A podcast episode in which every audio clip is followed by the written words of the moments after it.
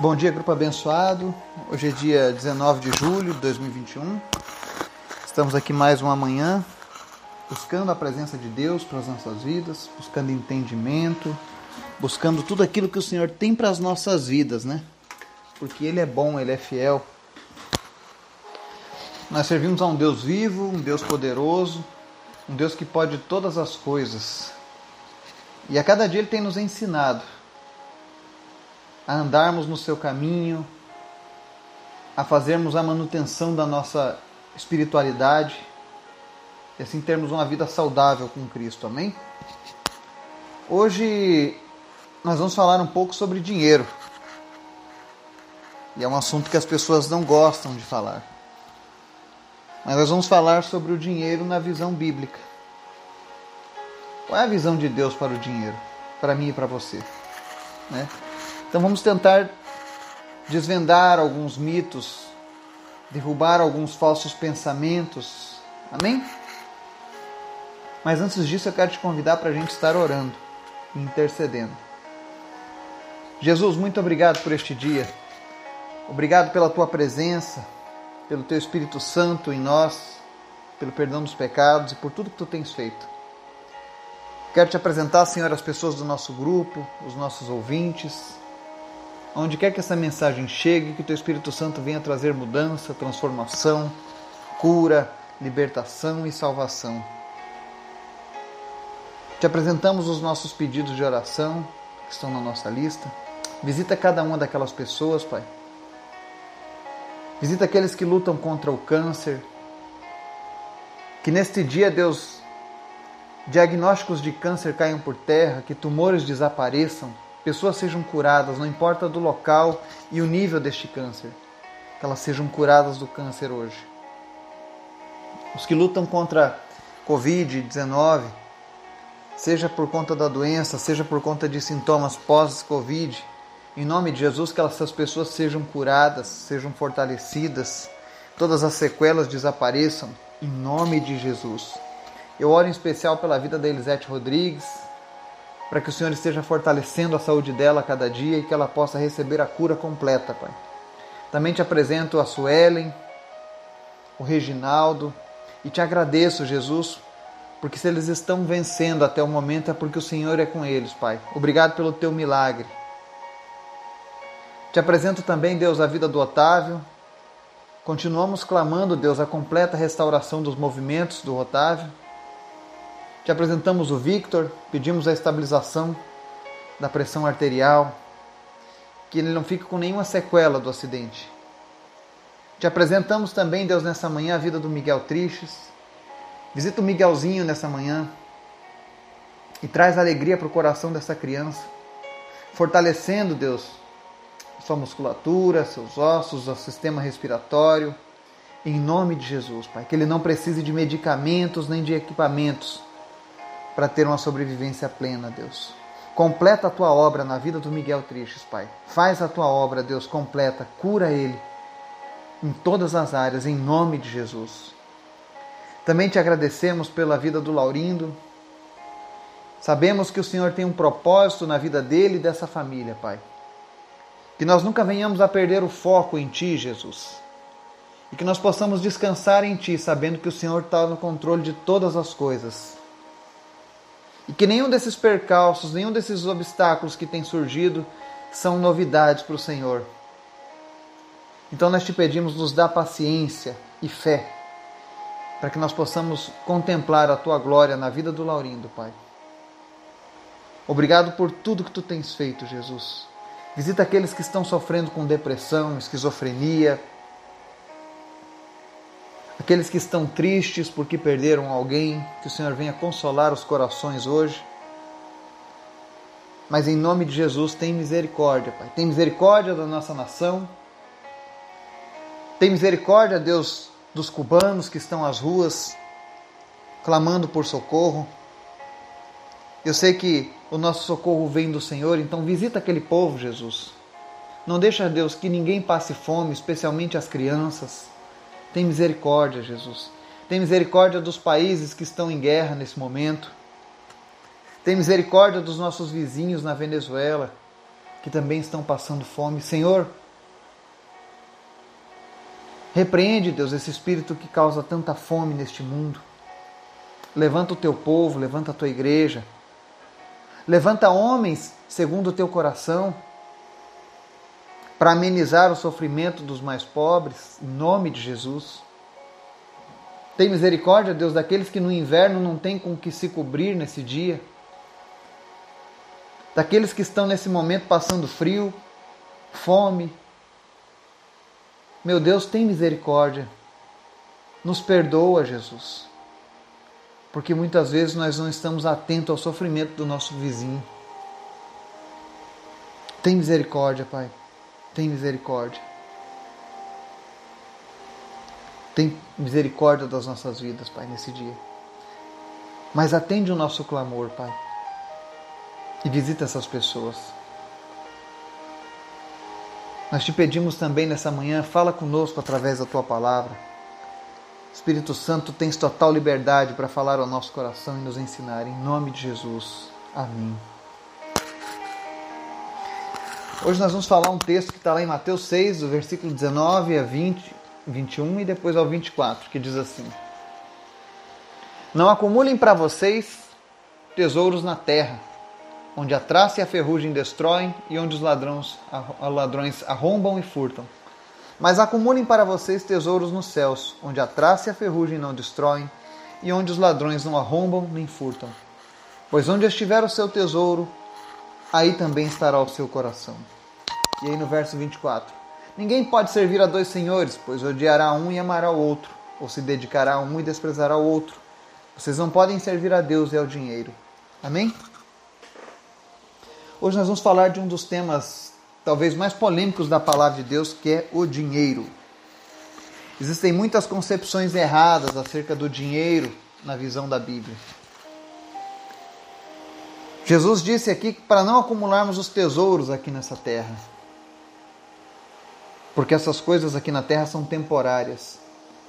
Mas ao longo da história, muitos fizeram interpretações errôneas dessa passagem.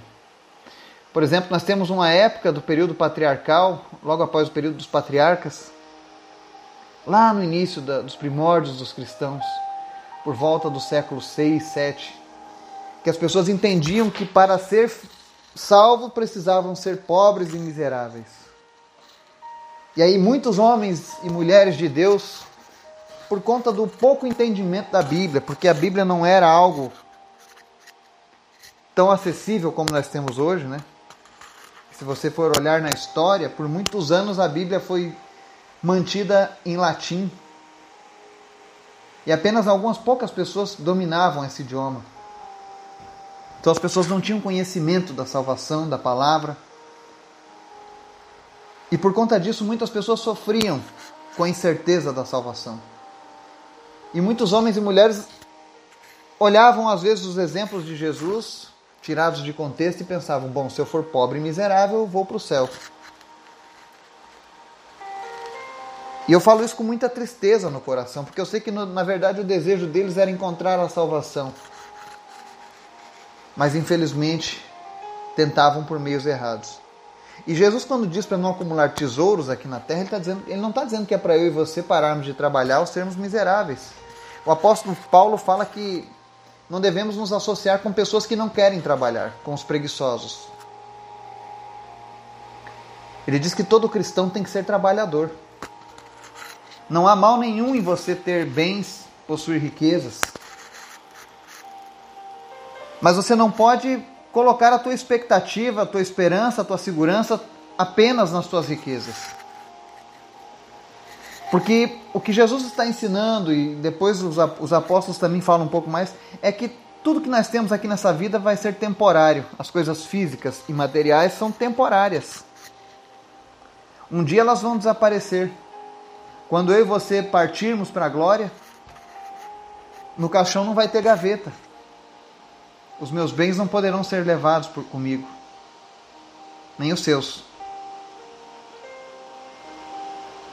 Mas a palavra de Deus fala assim: acumulem tesouros nos céus, onde a traça e a ferrugem não destroem.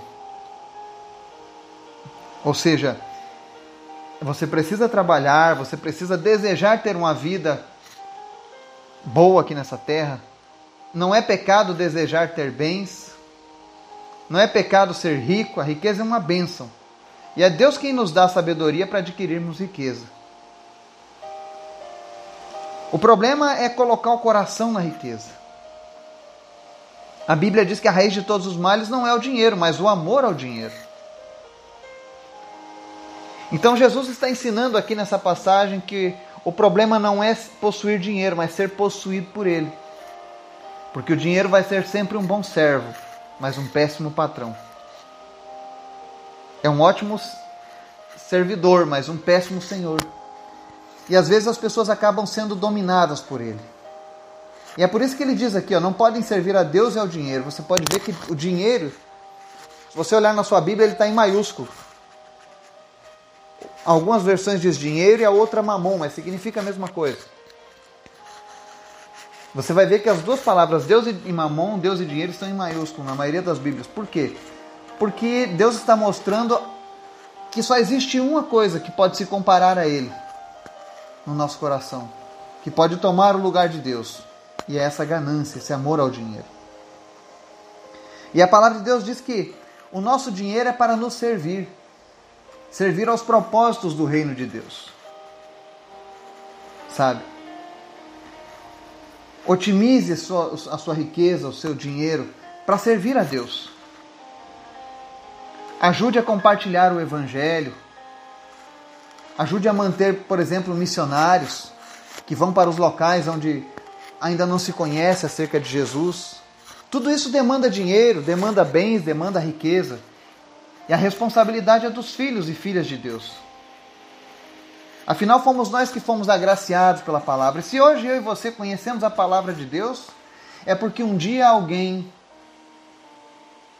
não pensou duas vezes em investir o seu tempo e seu dinheiro em compartilhar esse evangelho. É por isso que hoje eu e você estamos diante dessa palavra. Porque um dia alguém investiu mais tempo em colocar tesouros no céu do que nessa terra. Esses tesouros no céu, por exemplo, a Bíblia diz que a coisa mais preciosa para Deus somos nós. Trazendo para uma linguagem mais literal, esses tesouros podem ser pessoas. Invista seu tempo levando pessoas para o céu conduzindo pessoas a Cristo. Há outras passagens diz que nós receberemos um galardão, uma coroa, uma joia de Deus. São tesouros. Mas o principal tesouro é a eternidade. Tudo que você dedicar a Deus nesse, na sua vida vai ecoar por uma eternidade. Mas se você ficar focado apenas na sua vida aqui, a palavra diz: os ladrões arrombam e furtam, e a traça e a ferrugem destroem. Eu lembro dessas cidades que foram acometidas por furacões lá nos Estados Unidos. Quantas mansões foram destruídas, veículos de luxo. Porque as coisas materiais são assim, elas podem desaparecer de uma hora para outra. Mas aquilo que você semeia nos céus ficará para sempre. Deus está nos ensinando a fazer o maior investimento das nossas vidas. Nos vikings, por exemplo, na, na religião nórdica, quando morria um rei, eles colocavam tesouros para aquele, naquele barco que era queimado, para que ele pudesse chegar lá com riquezas. Já o nosso Deus não. Ele nos ensina a acumular os tesouros ainda em vida. Outro grande aviso que Jesus dá aqui, por exemplo, acerca de acumular tesouros aqui na terra, ele também dá uma mensagem acerca das pessoas que são muito atarefadas para Jesus. Estão sempre preocupadas com o seu trabalho, com o seu estudo e esquecem de reservar um tempo para Jesus. Você está preocupado apenas com o que está sendo feito aqui nessa vida. E está deixando de fora o mais importante, que é a vida eterna. Então arrume sempre um tempo para Deus no seu dia. Porque o nosso Deus é um Deus que está focado nos relacionamentos. Ele ama se relacionar conosco.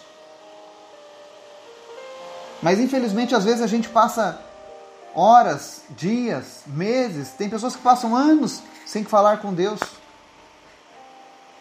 E depois reclamam porque as coisas não vão bem, porque não estão se sentindo bem. Então coloque o seu coração nas coisas de Deus. Se dedique mais a Deus.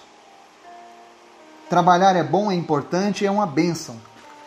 Se você é rico, é uma bênção que você é uma, é uma, possui riquezas. Mas aprenda a focar a tua riqueza, as tuas bênçãos para o reino de Deus. Acumulando tesouros lá no céu. Ou seja, ajude o próximo. Ajude a obra do Senhor a crescer. Às vezes as pessoas têm uma ideia, ah, Deus não precisa de dinheiro. Ele é dono do ouro da prata e não precisa mesmo. Mas nós precisamos ajudar a manter a obra de Deus aqui na terra. Isso corresponde a nós. E você vai ver várias cartas de Paulo, por exemplo, onde ele pedia recursos para ajudar alguma igreja, uma comunidade. E ele não pedia diretamente a Deus, ele pedia aos filhos de Deus, porque a gente entende que se você é um filho de Deus, o seu coração é desprendido para essas coisas. Você não tem o apego. Então nós precisamos praticar o desapego em prol do reino de Deus. Não foi à toa essa oração de hoje. Existem pessoas aí à nossa volta com muitas necessidades. Peça a Deus hoje, Senhor, coloca no meu coração uma família para ser ajudada.